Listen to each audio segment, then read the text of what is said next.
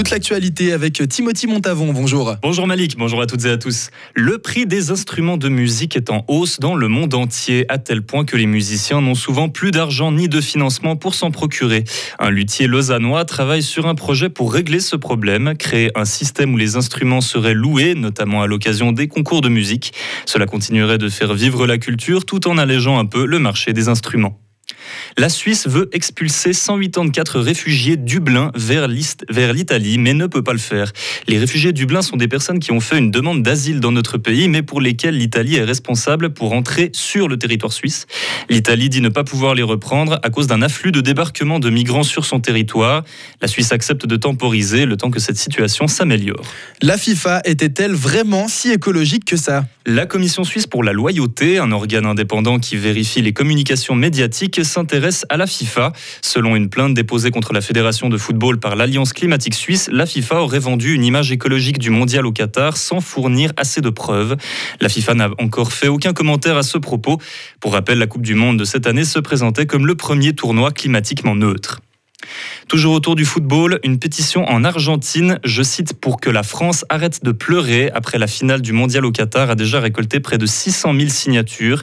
L'Argentin derrière cette idée estime que les Français n'arrivent pas à reconnaître leur défaite. Les supporters des Bleus, de leur côté, ont dénoncé un mauvais comportement de la part de certains joueurs argentins et un mauvais, arbitrage de la finale.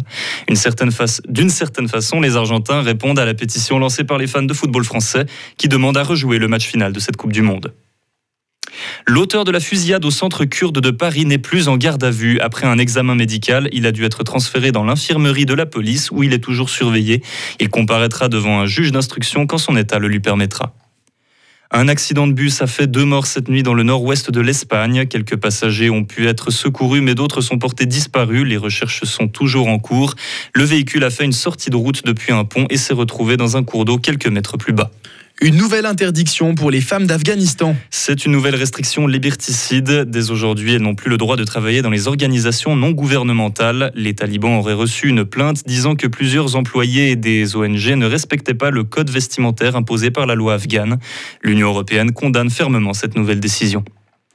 Un camion citerne transportant du gaz inflammable a explosé en Afrique du Sud, non loin d'un hôpital. Le véhicule s'est retrouvé bloqué sous un pont trop bas pour lui permettre de passer. Les pompiers ont été appelés en renfort pour un début d'incendie quand l'engin a pris feu dans une très violente explosion. Déjà 15 morts et des dizaines de blessés.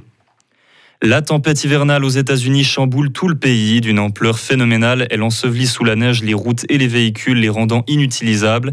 Le trafic aérien est lui aussi interrompu alors que des milliers d'Américains voyagent à l'occasion des fêtes. On dénombre déjà plusieurs morts alors que le Québec s'apprête à être violemment touché dans les jours qui suivent. Vladimir Poutine accuse les Occidentaux de chercher à diviser la Russie. Après dix mois de conflit avec l'Ukraine, le président russe estime toujours agir dans la bonne direction en voulant rallier l'Ukraine au territoire russe. Pendant ce temps-là, les Ukrainiens doivent recevoir prochainement un système de défense militaire provenant de Washington, un équipement que Poutine a déclaré être sûr à 100% qu'il serait détruit par ses forces armées. Et pour terminer en cette journée du 25 décembre, des milliers de personnes se réunissent aujourd'hui à Rome pour le discours de Noël du pape. Il s'adressera au public depuis la basilique Saint-Pierre, retransmis en direct dans le monde entier. Beaucoup s'attendent à un discours très axé sur la situation en Ukraine. À noter que le pape, tout en condamnant le conflit depuis le début, tente de maintenir le dialogue avec Vladimir Poutine. Retrouvez toute l'info sur frappe et frappe.ch.